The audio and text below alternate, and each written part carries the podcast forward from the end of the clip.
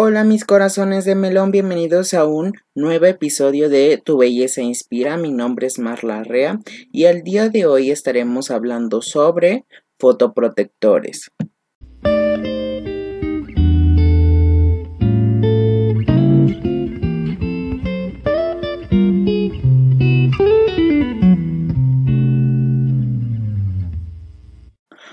Hola mis corazones de melón, pues espero que estén teniendo una excelente semana llena de vibras positivas. La verdad la semana pasada tuvimos un super episodio con Poli. De verdad le doy las gracias a esta cosmeatra que desde Argentina nos prestó un poco de su tiempo para esta super charla. Espero que les haya encantado el episodio y esta semana vamos a hablar sobre fotoprotectores. ¿Ustedes cómo creen que les debemos llamar? ¿Protector solar o fotoprotector? Pues para esto, la verdad tuve que, como ustedes saben, meterme a leer a los libros y encontré que la palabra ideal es fotoprotector, no tanto protector solar. ¿Por qué? Porque nosotros lo que hacemos es utilizar estos, estas sustancias eh, químicas o físicas para hacer una barrera. Y en estos filtros los lo que van a hacer es modificar el tipo de rayo, ya sea UV o infrarrojo, lo que van a hacer es rebotarlo o absorberlo y transformarlo en calor. O sea, qué padre, ¿no? La verdad es un tema que a mí me ha interesado mucho. Y como ya saben, yo siempre me gusta traerles datos desde de qué momento se empezó a tomar en cuenta y todo esto, ¿no? Porque realmente tenemos que empezar desde dónde inició para poder entender ciertos temas, como por ejemplo en 1801 fue tomada en cuenta o se empezó a estudiar a profundidad lo que son la radiación solar, que para entender la fotoprotección, primero tenemos que entablar un poquito del el tema de radiación solar. ¿Cómo es que actúan los rayos solares en nuestra piel? Porque es principalmente por lo que utilizamos el fotoprotector, porque los rayos eh, que emiten el sol naturalmente tienen dos efectos. los efectos no deseados es lo que todo mundo le oímos que es el fotoenvejecimiento. Y esto es causado por un exceso de exposición al sol sin ninguna protección. Y también, pues lo que todos igual le tememos y huimos, que es el cáncer cutáneo, que es igual, se da por las exposiciones prolongadas en horas donde los rayos son muy directos y no tenemos ninguna protección. Y pues entre los rayos, entre los beneficios que tenemos es que nos ayuda a la síntesis de vitamina D, nos ayuda también se ha encontrado que a la depresión y también tenemos efectos cardiovasculares que también ciertos rayos del sol nos ayudan a este tipo de efectos. Y así es como la radiación solar se clasifica, que es luz visible, radiación ultravioleta y radiación infrarroja. En los últimos dos, tres años se ha estudiado un poquito más la luz visible con el efecto de la piel. Es decir, anteriormente únicamente se tenía que los rayos dañinos que principalmente tenían un efecto nocivo para la piel era la radiación ultravioleta y la radiación infrarroja, que esta es la UVA, UVB y UVC. Y en radiación infrarroja es la IR-A, IR-B, IR-C. Este tipo de clasificación pues va dependiendo el tipo de longitud que tiene el rayo y pues cuáles son los más nocivos, que entre los más nocivos tenemos que es el UVA y UVB, ya que el UVC se queda dentro, o sea, lo que ayuda es la capa de ozono, la cual ayuda a que el UVC pues sea disperso por la capa de ozono, que es más o menos el efecto que tenemos con los fotoprotectores. Bueno, ya que hablamos de radiación solar, ahora sí vamos a profundizar más lo de fotoprotectores.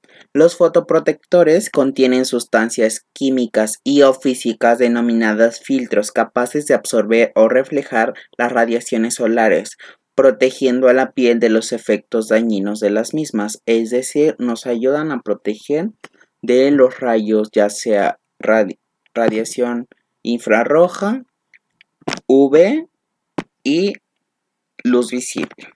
Estos se clasifican en dos tipos, fotoprotectores físicos, que son todos aquellos que en su composición química contienen dióxido de titanio o óxido de zinc y otros compuestos que tienen la propiedad de reflejar y dispersar la luz, brindan protección contra el espectro de luz ultravioleta, luz visible y luz infrarroja. Los fotoprotectores químicos contienen sustancias químicas que son capaces de absorber la radiación ultravioleta y convertirlas en radiación de calor.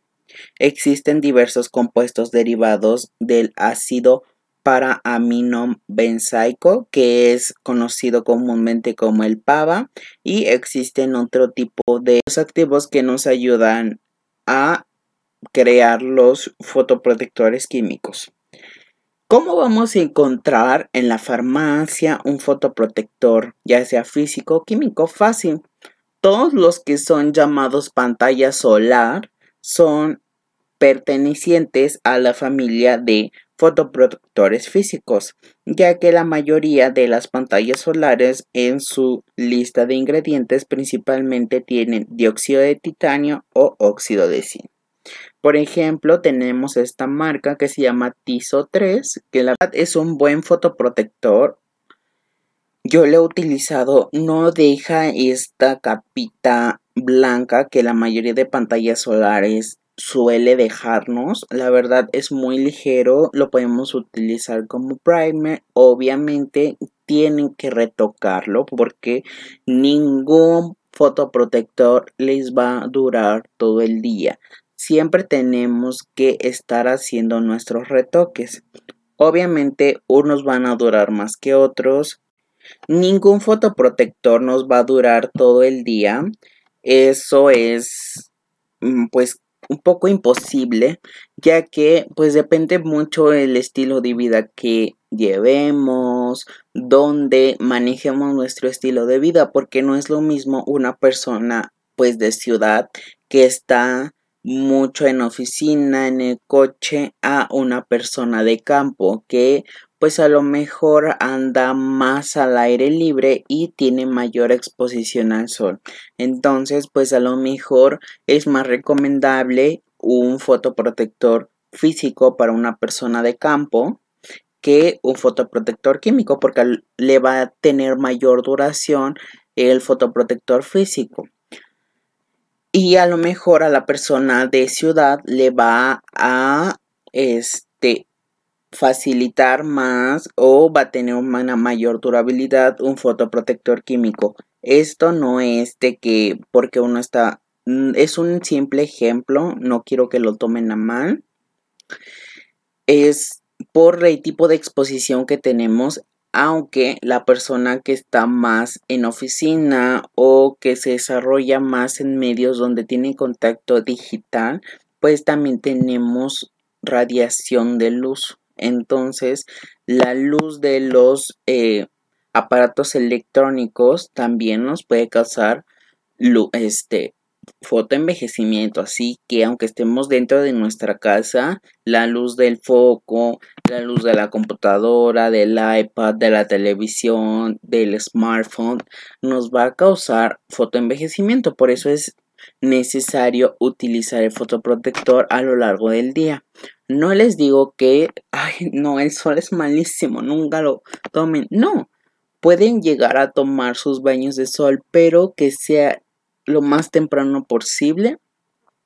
Es decir, 8 de la mañana, 7 de la mañana, unos 10, 15 minutos afuera, tome su baño de sol, todo muy cookies, muy chic. Y posteriormente pues ya nos aplicamos nuestro fotoprotector. De igual manera, esto, como les decía, varía mucho. Un protector físico se ha estudiado y se ha encontrado que dura aproximadamente unas tres horas si estás dentro de un lugar cerrado, es decir, una oficina, tu casa, eh, un departamento. Y cuando salimos al sol tiene una duración aproximada de unas dos horas, hora y media aproximadamente. Y los fotoprotectores físicos no necesitan un tiempo de pose para activarse, o sea, para que empiecen a proteger inmediatamente de que lo aplicas, inicia su tiempo de vida. El contrario de los protectores químicos que aquí tenemos que dejar un tiempo de pose de unos 15 minutitos para que este empiece a activar su función de absorber los rayos solares. Es decir, que te lo puedes poner, aplicar 15 minutos antes de salir de tu casa, te lo aplicas y ya cuando salgas de tu casa, pues ya vas a llevar el fotoprotector ya con su función principal, pues activa. Que un fotoprotector químico tiene un tiempo de vida de máximo dos horas, hora y media en lugar cerrado, en lugar pues con una exposición directa al sol de unos 40 minutos. Pero pues esto varía dependiendo el tipo de estilo de vida que llevemos, como les comentaba. Y también tenemos que existe, ¿qué es el FPS? Ah, pues yo también a veces decía que era el FPS cuando aún no entraba a cosmetología. Bueno, el FPS es el factor de protección solar o también lo podemos encontrar como IPN, que es índice de protección. Nos indica el número de veces que el fotoprotector aumenta la capacidad de defensa natural de la piel frente al eritema o enrojecimiento previo a la quemadura por lo que nos da información sobre la protección frente a los rayos UV, luz visible y infrarroja. Es decir, cuando nos dicen tiene FPS 35, FPS 40, FPS 50, es decir que es el número de veces que el fotoprotector va a aumentar su capacidad de protección. ¿Por qué? Porque a lo mejor tú usas un FPS 15, porque tu base de maquillaje trae un FPS 15 y tú ya sientas que con ese 15% de FPS ya es más que suficiente. Pues no, el ideal es el FPS 50, que es el FPS más alto que conocemos y que hasta actualmente se tiene reconocido y que es el ideal para utilizar en nuestra vida diaria cuando nos vamos a la playa, cuando nos vamos a ir a una caminata eh, larga o nos vamos a ir a la montaña, el FPS 50 es primordial. Y una cosa, no porque tu base traiga FPS 35 y tu primer traiga FPS este 20 y porque te vas a aplicar o antes de todo lo que ya te aplicaste te aplica te aplicaste un fotoprotector de 50 no quiere decir que se va a ir sumando y que si mi base tiene 35 y mi primer tiene 20 y mi fotoprotector tiene 50 no quiere decir que voy a tener 95 de fotoprotección no siempre va a actuar el, que, el de mayor rango de FPS. Entonces, si tienes un, aplicaste un fotoprotector que tenía tu base de maquillaje 35 y tu primer trae un FPS de 15 y te aplicaste tu FPS de 50, el que siempre va a activarse o va a proteger mm, siempre, o sea, el que va a entrar al kit va a ser el de FPS 50, los otros pues realmente no van a ser mucho. Entonces, ténganlo en cuenta, no porque nos pongamos 300 tipos de fotoprotectores va a decir que con eso ya no voy a necesitar ese otro tipo de protección porque ya tengo 400 de FPS, no, no mis vidas. Aquí tenemos que pues ser conscientes de lo que estamos aplicando en nuestra piel. Bueno, entonces pues ya vimos que es el IPN y el FPS. Entonces, pues aparte de esto, pues alguien podemos encontrar que pues realiza deportes de natación, el gym, em, a lo mejor vive en un clima más tropical o un poquito más seco. Entonces, pues encontramos otro tipo de fotoprotectores, o sea que tienen algún tipo de ayuda que pues es factible para nosotros y para el estilo de vida que tenemos. Entonces tenemos el water resistant que es cuando el fotoprotector no pierde la capacidad protectora después de 40 minutos de inmersión en el agua. Es decir, que va a resistir al agua pero únicamente 40 minutos. Para esto, a lo mejor tú vas a tu clase de natación o tus hijos van a su clase de natación y únicamente quieres un water resistant, algo que resista al agua. A lo mejor la clase de tus hijos es de 40 minutos, entonces pues es el ideal. Esto no quiere decir que todos los water resistant van a durar 40 minutos. Es un rango aproximado de los estudios que se tienen. Y un waterproof es cuando el fotoprotector no ha perdido la capacidad protectora después de 180 minutos de inmersión en el agua.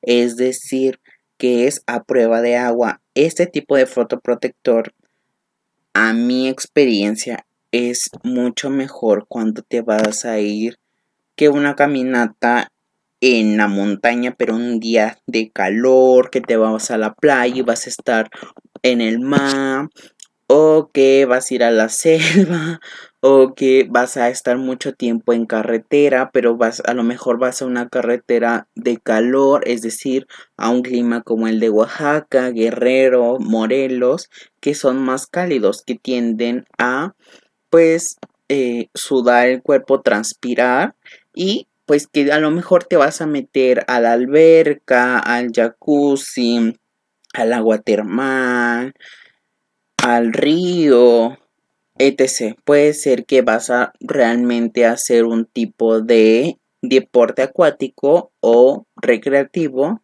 pues directamente recibiendo los rayos del sol.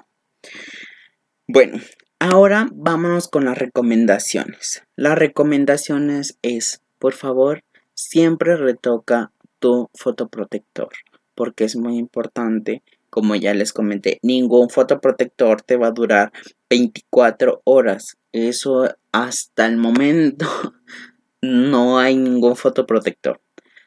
Pero es que yo me maquillo, ¿cómo me voy a retocar el fotoprotector? Eso no es posible, me voy a me voy a arruinar el maquillaje. Bueno, ya tenemos muchos tipos de fotoprotectores en distintas presentaciones y formas cosméticas. Es decir, tenemos el de polvera que viene con una esponjita como si fuera un Angel Face o un polvo compacto y te lo, te lo reaplicas cuando pues vas a hacer tu retoque en lugar de aplicarte tu polvo compacto, te aplicas un poquito de fotoprotector, ya viene que en polvo translúcido con un poquito de color o también en brochita que igual tiene un poquito de color o es en tono translúcido y nos ayuda a retocar el fotoprotector. Ya si realmente no te gusta la presentación en polvo, pues también encontramos la opción en aerosol es decir, como si fuera tu Fix Plus, te lo aplicas y dejas que pues se absorba o se funda con el maquillaje y pues ya. Igual, de igual manera, si no utilizas maquillaje y dices es que A mí no me gusta la sensación en crema, pues como les comentaba ya tenemos otro tipo de opciones. Es recomendable siempre, si no utilizas maquillaje, utilizar una wiping y retirar el exceso de fotoprotector, principalmente si es un fotoprotector químico, porque como ya les dije, absorbe los rayos del sol, entonces pues es recomendable quitarlos. Otra recomendación, no exponerse entre las 10 de la mañana y las 4 o 5 de la tarde, porque es cuando los rayos UV y UVA están a tope, o sea, es cuando están llegando más directamente. También me he encontrado muchas personas que me dicen, Ay, es que hoy está nublado, hoy no me voy a poner fotoprotector. Pues, ¿qué creen? Sí nos tenemos que colocar fotoprotector. ¿Por qué? Porque la radiación atraviesa el 90% de las nubes. Entonces, pues tenemos mayor exposición, aunque no tengamos el sol directamente. Ay, es que me voy a broncear también. Eso ya, pues realmente para mí ya es algo muy de los noventas. Hay personas que les gustan y que actualmente conozco que tienen cáncer de piel por eso, porque se ponían que el aceite de coco, que la cerveza. No, no, no, cosas que yo digo, ¿cómo te pudiste haber aplicado eso para broncearte? Pero pues es que me decían, es que yo tenía secuelas de acné y actualmente obviamente utilizaron otros procedimientos para disminuir eh, las secuelas del acné, pero actualmente muchos lo he visto un poco en beauty bloggers que te dicen, si te expones al sol y te bronceas, tus eh, cicatrices del sol se van a disminuir. No. Lo que pasa con esto es que cuando tú bronceas la piel, pues obviamente la piel va a reaccionar. El bronceado es una protección pigmentaria donde la radiación solar, o sea, la radiación UV, UVA, luz visible, estimulan al melanocito. Entonces el melanocito empieza a pues soltar la melanina como una protección pigmentaria y esto va a hacer que se inflame o sea, la piel se va a inflamar y entonces es cuando uno dice, ay, es que el bronceado me dejó muy bien la piel porque se me disminuyeron las marquitas de la que no, lo único que está pasando es que tu piel está reaccionando, está teniendo una reacción inflamatoria, una reacción pigmentaria y cuando pasa por todo este proceso de renovación, obviamente van a regresar todas esas marquitas que o secuelas del acné que tenías. No es que el sol te las vaya a desaparecer. Es decir, únicamente te las está disminuyendo. Ay, ¿y qué efectos? ¿Es cierto que el sol envejece la piel con la aparición de arrugas y manchas? Claro que sí. Es uno de los efectos principales de la radiación UV. ¿Por qué creen que existe la palabra fotoenvejecimiento? Por la radiación. Por eso, por eso existe la foto, por eso existe el fotoenvejecimiento en personas jóvenes, o sea, personas que pues tienen una buena regeneración celular, buena producción de colágeno, de elastina. Entonces, esto va haciendo que pues tengamos estas líneas de expresión porque no utilizamos fotoprotector. Y el sol es igual de nocivo todos los días y a todas horas. Esto no, el sol no es igual de nocivo a todas horas. Aunque la radiación UVA es más constante, la radiación UVB varía dependiendo la estación del año en la que estemos, ya sea primavera y verano. Obviamente la radiación UV va a estar más directa. Y entre las 10 y 4 pm que les comentaba es cuando tenemos una radiación solar más eh, directa, o sea, los rayos UVA, UVB, la luz visible y la, la radiación infrarroja va a estar pues más intensa. Entonces debemos de tener cuidado. Bueno, y ahora en las conclusiones. ¿Realmente lo puedo llamar protector solar? Claro que sí, pero la palabra correcta es fotoprotector. De igual manera lo pueden llamar filtro solar, pero como les decía, la palabra correcta es fotoprotector. Entonces el fotoprotector se divide en físico o químico, que son pantallas solares físico, bloqueadores solares, lociones solares, protectores químicos y reaplicar dependiendo del tipo de acción del fotoprotector. Hay líneas cosméticas o dermocosméticas que te dicen el tiempo de ideal que lo puedes utilizar. Algunos son de dos horas, otros son de tres. He encontrado fotoprotectores que algunos dicen que puedes llegar a reaplicarlo hasta cuatro horas. La verdad, yo siempre lo reaplico o trato de reaplicarlo cada dos horas o cada tres horas si no estoy en un lugar donde esté recibiendo la radiación solar directa. Cuando estamos en radiación solar directa, yo trato de reaplicarlo cada hora, hora y media. De igual manera, esto es para cada estilo de vida pueden consultar a su cosmetóloga o dermatóloga con la que acudan para que ellas les recomienden el tipo de fotoprotector ideal para su tipo de piel, estilo de vida y también el tipo de este lugar que concurren más si son lugares abiertos o lugares cerrados. Esto de igual manera es muy importante. Ya sabemos lo que es FPS, IPN y que pues podemos encontrar en el mercado pues ya distintas gamas de productos de fotoprotectores. Y bueno, la frase de la semana es, no importa qué tan lento vayas mientras no te detengas. Esta frase, la verdad, me gustó mucho porque pues he estado viendo y me han estado mandando muchas chiquitas y chiquitos, muchos de los corazoncitos de melón de esta gran familia que pues cada día crece un poquito más. No importa voltear a ver al de al lado, al del otro, al de enfrente, de cómo esté llegando a sus metas.